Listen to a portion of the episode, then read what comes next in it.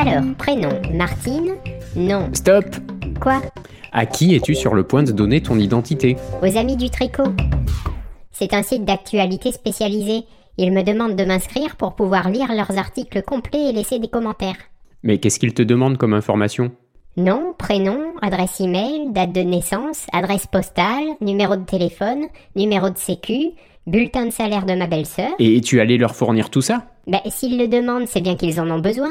Pour que tu puisses lire des articles et laisser des commentaires alors tous les champs facultatifs, tu les laisses vides, et dans les champs obligatoires, donc j'imagine le nom, le prénom et l'adresse email, tu renseignes un pseudonyme et une adresse provisoire. Donc je dois créer une adresse provisoire à chaque fois que je m'inscris sur un site? Mais pourquoi? Pas de panique, c'est très simple avec l'astuce que je vais te donner. Et parce que certains sites demandent ton mail pour t'envoyer un message avec un lien de confirmation, mais se servent ensuite de cette adresse pour t'envoyer de la pub, ou pire, distribuer ton adresse à d'autres sites qui vont te rendre la vie insupportable en remplissant ta boîte mail d'indésirables, voire de mails d'hameçonnage, dont tu connais maintenant les dangers.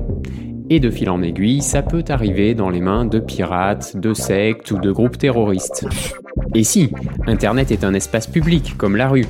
Si tu perds ton portefeuille dans la rue, tu peux avoir la chance de le récupérer grâce à un type honnête, ou pas.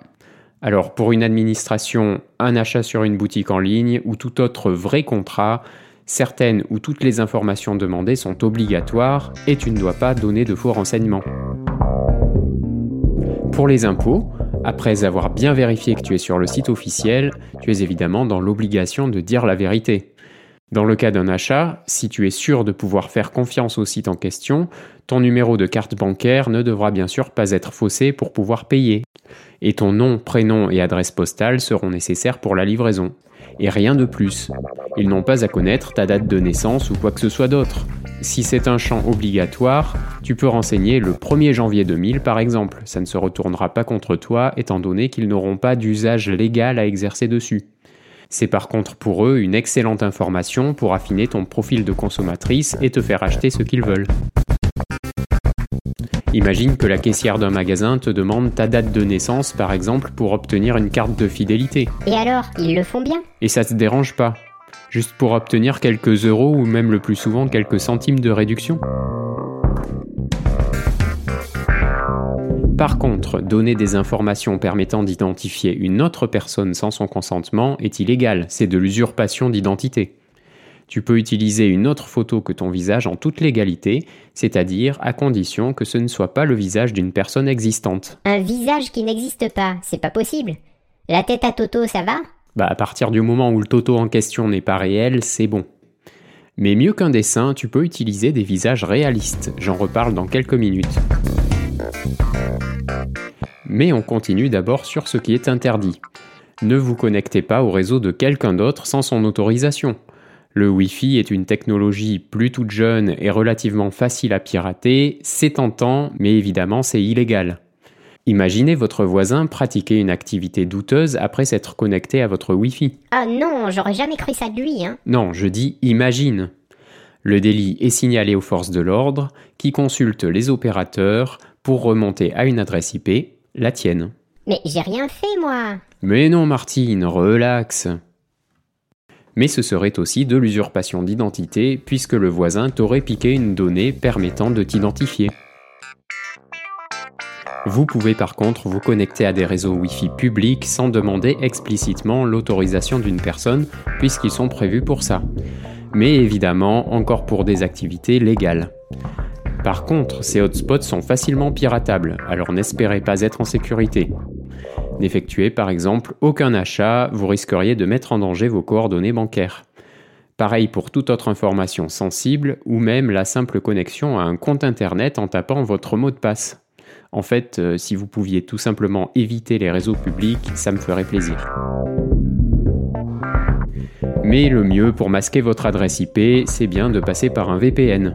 Rendez-vous donc à l'épisode correspondant après celui-ci pour réviser vos classiques. Alors maintenant, voyons quelques outils intéressants à utiliser pour créer une identité provisoire. Le site fakenamegenerator.com vous affichera une identité complète mais inexistante, selon les dires de la FAQ du site. Et j'ai testé une dizaine d'identités, et en effet, les adresses postales et les numéros de téléphone donnés n'existaient pas. Quant au nom, on n'est jamais à l'abri d'un homonyme, mais vu les noms générés, vous ne devriez pas en trouver 50 en France. La première fiche créée m'a dénommé Merlin Croqueteigne. Ça te va bien, je trouve. Euh, je vois pas ce qu'il y a de drôle. hein. Attends, tu vas voir, toi. Ah, ça va, Arnaud de Baril? C'est drôle, ça. Bon, la fiche créée vous attribue aussi une date de naissance, une adresse, un numéro de téléphone, une adresse email provisoire que vous pouvez utiliser pour l'inscription sur un site, par exemple. Et le mail de confirmation sera envoyé sur Fake Name Generator. Vous aurez aussi droit à un numéro de carte bancaire inexistant, bon ça ne vous servira pas à grand chose, à une entreprise et une désignation de poste en anglais, et même un modèle de voiture. Alors fais voir.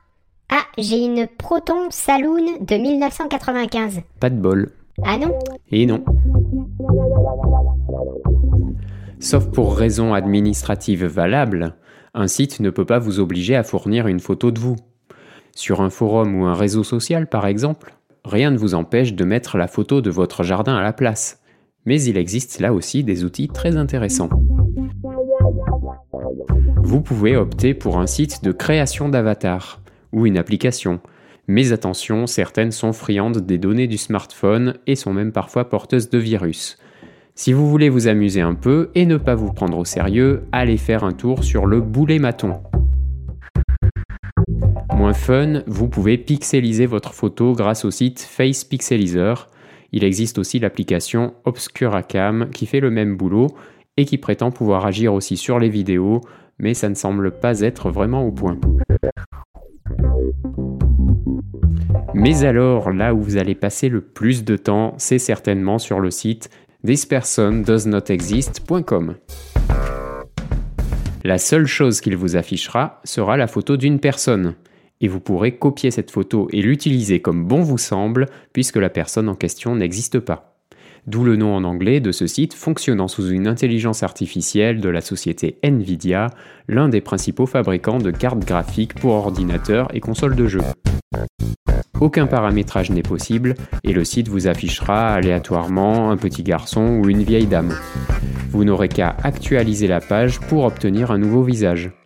Et vous pouvez actualiser à volonté, c'est gratuit. Les visages sont la plupart du temps si réalistes qu'on croirait à une véritable photo de personne. C'est en fait un mélange de plusieurs visages.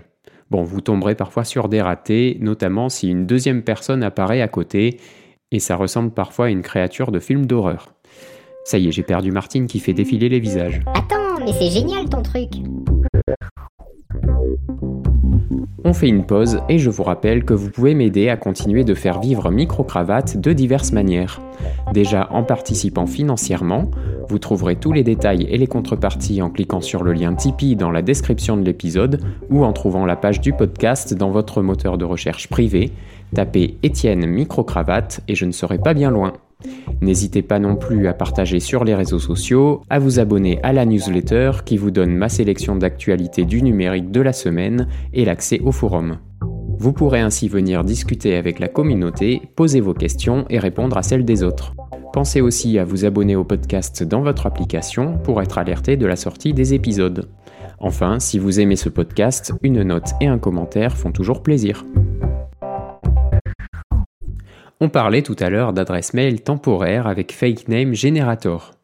Si vous utilisez l'excellent navigateur Firefox, installez l'extension Firefox Relay, qui vous permet d'obtenir la même chose, mais de manière plus pratique. Une fois installée, elle peut vous créer, dans sa version gratuite, jusqu'à 5 adresses provisoires.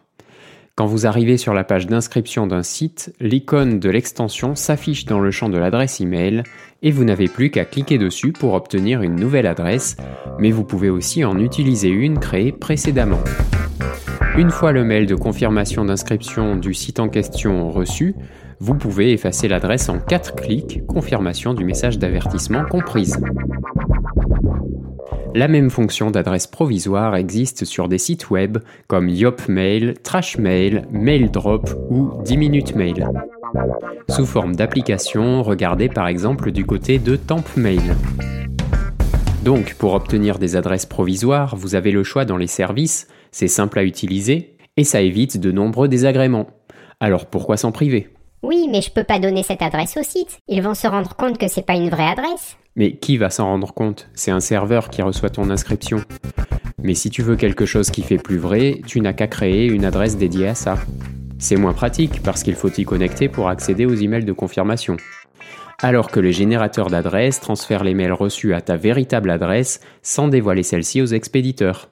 Quand tu commences à recevoir des spams, tu supprimes en 4 clics et tu recrées une adresse en un clic. Le même système existe pour les numéros de téléphone, mais n'est pas aussi simple. Vous devez d'abord installer une application, par exemple OnOff, qui vous coûtera 3,49€ par mois pour rediriger vos appels vers un autre numéro et appeler et envoyer des SMS en illimité. Ah mais c'est payant et oui, si on pouvait obtenir des lignes téléphoniques gratuitement, ça se saurait. Et en plus, si tu veux changer de ligne quand tu commences à recevoir des appels indésirables, il faut acheter un nouveau forfait. Donc ce n'est pas aussi rapide que les quelques clics de Firefox Relay, mais bien plus que de résilier une ligne classique et d'en souscrire une autre. Et un autre inconvénient, pour pouvoir fonctionner, ce type d'application doit demander beaucoup de droits d'accès à votre téléphone, notamment à vos contacts et à vos conversations téléphoniques, donc c'est bien demandé dans le cadre d'une utilisation légitime, mais rien ne garantit qu'elle n'en fait rien d'autre. Pour un paiement en ligne, plusieurs astuces existent pour ne pas donner son véritable numéro de carte bancaire au site. Les banques, qui ont fini par en avoir marre de rembourser leurs clients piratés, ont mis en place diverses sécurités comme les numéros provisoires ou les doubles authentifications. Mais si vous êtes habitué aux achats en ligne, vous avez déjà utilisé PayPal ou au moins avez remarqué ce moyen de paiement. Il sert d'intermédiaire entre vous et la boutique en ligne. Celle-ci reçoit votre paiement sans jamais avoir la possibilité d'obtenir vos coordonnées bancaires. Et certaines boutiques vous proposent de stocker vos numéros pour les prochains achats, mais les serveurs qui les gardent au chaud peuvent être mal sécurisés et donc être une cible grosse comme une maison pour les pirates. Ah oui, alors même les plus maladroits peuvent pas la rater. Oui, et un pirate maladroit, c'est pire... Euh... Pirate ta blague. Oui, bref. Mieux vaut donc faire confiance à PayPal, reconnu pour une sécurité de bon niveau. Moins connu, PaySafeCard est un autre système de paiement. C'est une carte de paiement jetable que vous pouvez acheter dans un bureau de tabac et créditer d'une somme limitée. Si vous vous la faites pirater, l'escroc n'obtiendra que quelques euros. Le pauvre, c'est pas correct de le laisser espérer toucher un pactole. Ah oui, c'est un point de vue. Euh, et pour terminer, de nombreux sites, y compris les réseaux sociaux, sont consultables sans compte. Vous pouvez par exemple parcourir sans vous inscrire Twitter ou TikTok en simple spectateur ou voir une partie des informations des profils Facebook ou LinkedIn. Alors quand on peut éviter de s'inscrire, ça réduit considérablement les risques de fuite de données. Alors Martine, tu as retenu toutes les règles? Oui, euh, alors, euh, d'abord ne donner que des informations nécessaires. Oui, et encore après avoir vérifié que le site est celui espéré et digne de confiance. Oui, ensuite? Pour les champs obligatoires, mais sans but d'utilisation légale ou nécessaire au service, on peut mentir. Et c'est même recommandé. Mais il ne faut pas donner des informations qui permettraient d'identifier une autre personne. Ah non, ce serait de l'usurpation d'identité. Et il ne faut pas non plus utiliser le réseau Wi-Fi d'un autre sans son autorisation. Sauf les réseaux Wi-Fi publics, mais ils sont parfois très mal sécurisés. Pour changer d'adresse IP, tournez-vous plutôt vers un VPN. Et alors, tu avais des outils à nous présenter? Oui, alors, on peut générer une identité qui n'existe pas sur le site euh, euh, avec un nom en anglais là mal prononcé. Fake Name Generator. Mais euh, quoi, l'accent est impeccable, non? Et le site crée une adresse provisoire. Il y a aussi l'extension Firefox Relay qui fait ça. Et les sites... Oui, Yopmail, Trashmail, MailDrop et 10 minutes mail. On a le même système jetable pour les numéros de téléphone avec l'application On-Off. Ah, alors ça c'est facile à prononcer. Et pour les photos de profil On peut mettre ce qu'on veut. Enfin presque, tant que ça ne porte préjudice à personne. Alors on peut mettre un avatar, mais euh, ton truc là, euh, boulet maton, ça craint. Hein. Ah, faut pas mettre ça sur LinkedIn, c'est sûr. D'ailleurs, sur ce site, si tu ne mets pas ta vraie photo, tu risques de ne pas te faire beaucoup de relations professionnelles. Mais moi, je préfère quand même le site qui crée des visages réalistes. This person does not exist. ah, ah oui, c'est un peu mieux. Oui, bah vas-y, lance-toi. This person does not exist. Pas mal. Mais ça te fait oublier les sites qui pixelisent ton visage comme Face Pixelizer ou Obscuracam. Du côté des paiements en ligne, les banques fournissent maintenant des numéros provisoires et la double authentification. Et sinon, on a PayPal et PaySafeCard. Super. Et pour visiter les forums et réseaux sociaux? Pas besoin de se connecter pour avoir certaines informations. Bravo. Alors maintenant qu'ils ont toutes les astuces, qu'est-ce qu'ils font les auditeurs? Euh, prenez soin de vos données. Salut